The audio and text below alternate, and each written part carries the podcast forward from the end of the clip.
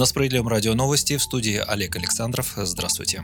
Президент России Владимир Путин раскритиковал правительство за неисполнение поручения по гармонизации законодательства в сфере образования, спорта и физкультуры. На заседании Совета по развитию физкультуры и спорта во вторник глава государства напомнил, что эта тема неоднократно поднималась ранее на различных совещаниях. Путин пояснил, что это не пустые пожелания, за этим стоят совершенно конкретные вещи, которые в частности связаны с привлечением к тренерской работе талантливых спортсменов. Срок этого поручения истек в декабре 2019 года, а ВОЗ, к сожалению, сожалению, и ныне там, цитирует Путина агентство ТАСС.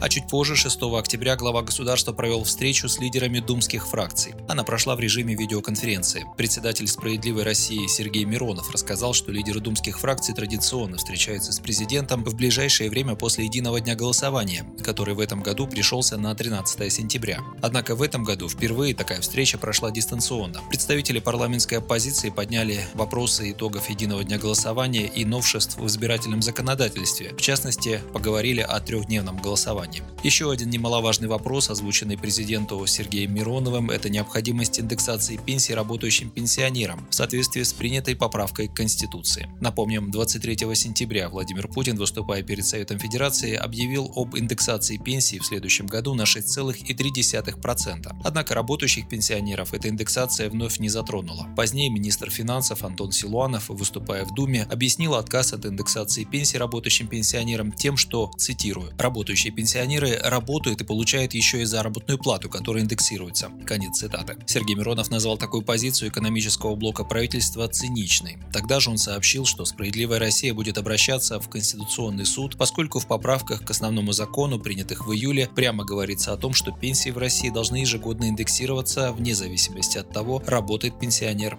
или нет.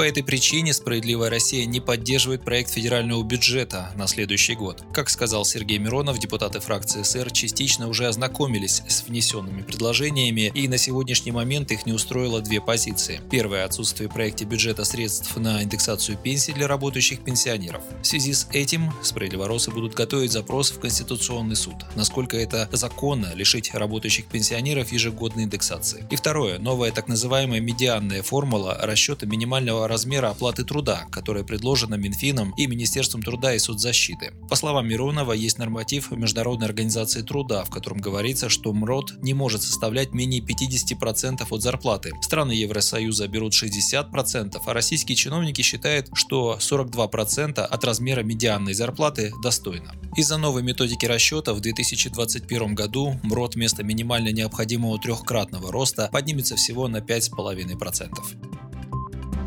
Глава Минтруда Антон Котяков заявил, что в 61 субъекте страны прожиточный минимум занижен, что говорит о недофинансировании даже минимального набора, необходимого человеку для повседневной жизни. Министр добавил, что такая дифференциация прожиточного минимума по социально-демографическим группам формирует абсолютно социальное неравенство между субъектами. Заниженный прожиточный минимум в отдельных субъектах на 30% говорит о недофинансировании минимального набора, который нужен для повседневной жизни, отметил Котяков проводить вакцинацию от коронавируса исключительно на добровольных началах, предлагает лидер СР Сергей Миронов. Он напомнил, что еще совсем недавно глава Минздрава Михаил Мурашко говорил, что медработников, учителей и других граждан, входящих в группу риска, вакцинировать будут исключительно добровольно. Якобы обязательная вакцинация не обсуждалась и не обсуждается. Но что мы видим на практике? В регионах медиков и учителей под страхом увольнения все-таки заставляют проходить вакцинацию. Объясняют, что они входят в особую группу риска, и если они заболеют, то от них инфекция начнет быстро быстро передаваться другим людям. Честно говоря, это не совсем корректно, потому что коронавирус можно запросто подхватить и в магазине, и в транспорте, и на улице, считает Сергей Миронов.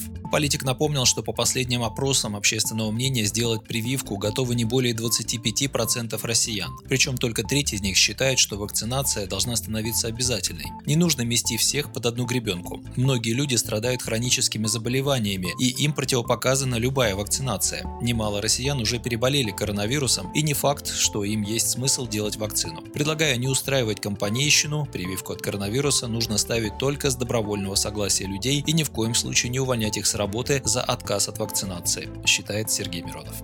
Вы слушали новости. Оставайтесь на Справедливом радио. Будьте здоровы.